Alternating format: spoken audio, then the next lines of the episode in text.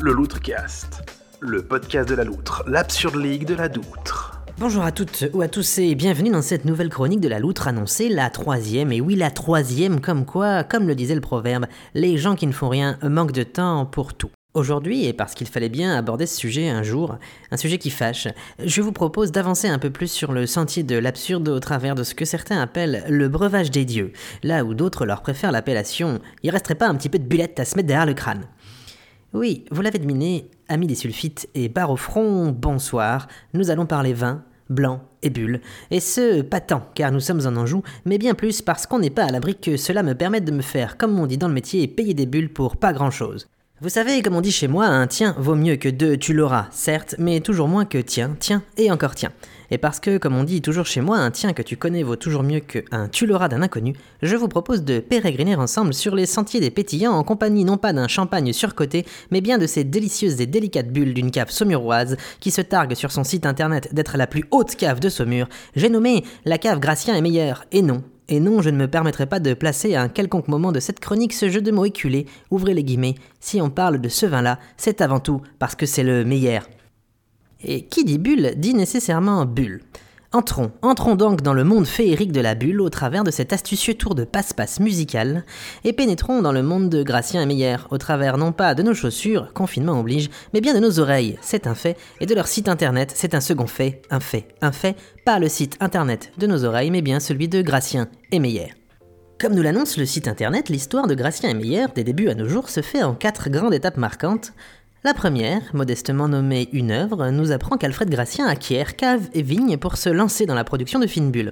La seconde, nommée La Rencontre, porte tout à fait bien son nom, puisqu'il s'agit d'une rencontre, celle de M. Gratien et Jean-Albert Meyer. Et la troisième, qui prend le nom de L'Héritage, nous informe que la cave Gratien devient désormais la cave Gratien et Meyer, ce qui nous indique surtout une chose, il restait de la marge sur le fronton à l'entrée de la cave pour y ajouter un nom. Enfin, dernière étape nommée un nouvel élan, nous apprend que les caves sont reprises en main avec de nombreux travaux de rénovation, notamment pour, on l'aura compris, attirer ce ruminant cervidé au bois aplati en éventail.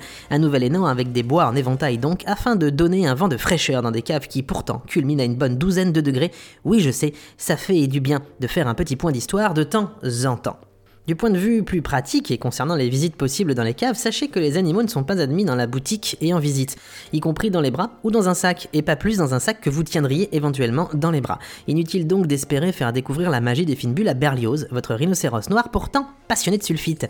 L'entrée, lui, serait effectivement interdite. N'importe comment, il ne fait aucun doute que la montée à pattes vers l'entrée de la cave située très haute lui aurait été bien trop difficile pour son tout petit cœur de vieux rhinocéros fatigué.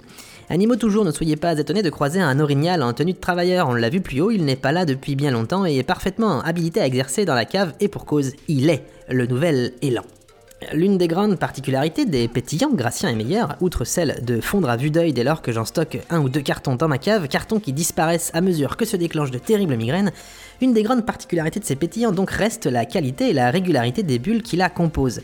Petite précision toutefois, pour les plus néophytes d'entre vous, ces bouteilles ne sont pas composées uniquement de bulles. Non, et non, et non, ils ont eu la bonne idée que d'y ajouter du vin autour, comme quoi ces gens sont avant tout des professionnels. Mais revenons-en, je vous prie, sur cette histoire de bulles d'une grande qualité et régularité en s'attardant quelques instants sur ce, sur qui m'est permis de lire sur leur site internet.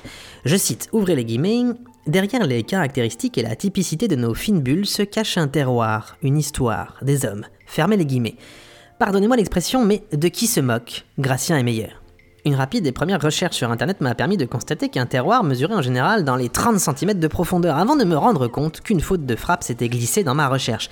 Mais peu importe, même de 30 cm de profondeur, soit un tout petit terroir, comment ce dernier accompagné de ses hommes, euh, de tout petits hommes donc, et de son histoire pourrait, je vous le demande, pourrait se cacher derrière une bulle? Qui plus est, quand on sait qu'une bulle est transparente, euh, permettez-moi de douter du fait que même caché, notre petit terroir de 30 cm serait des plus visibles, ce qui, pardonnez-moi l'expression, est du temps perdu.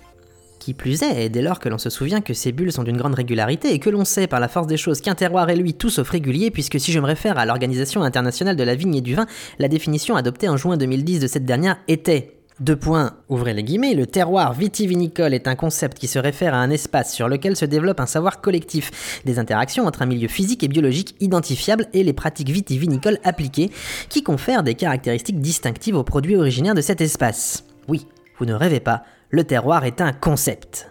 Un concept, quelque chose d'impalpable, donc.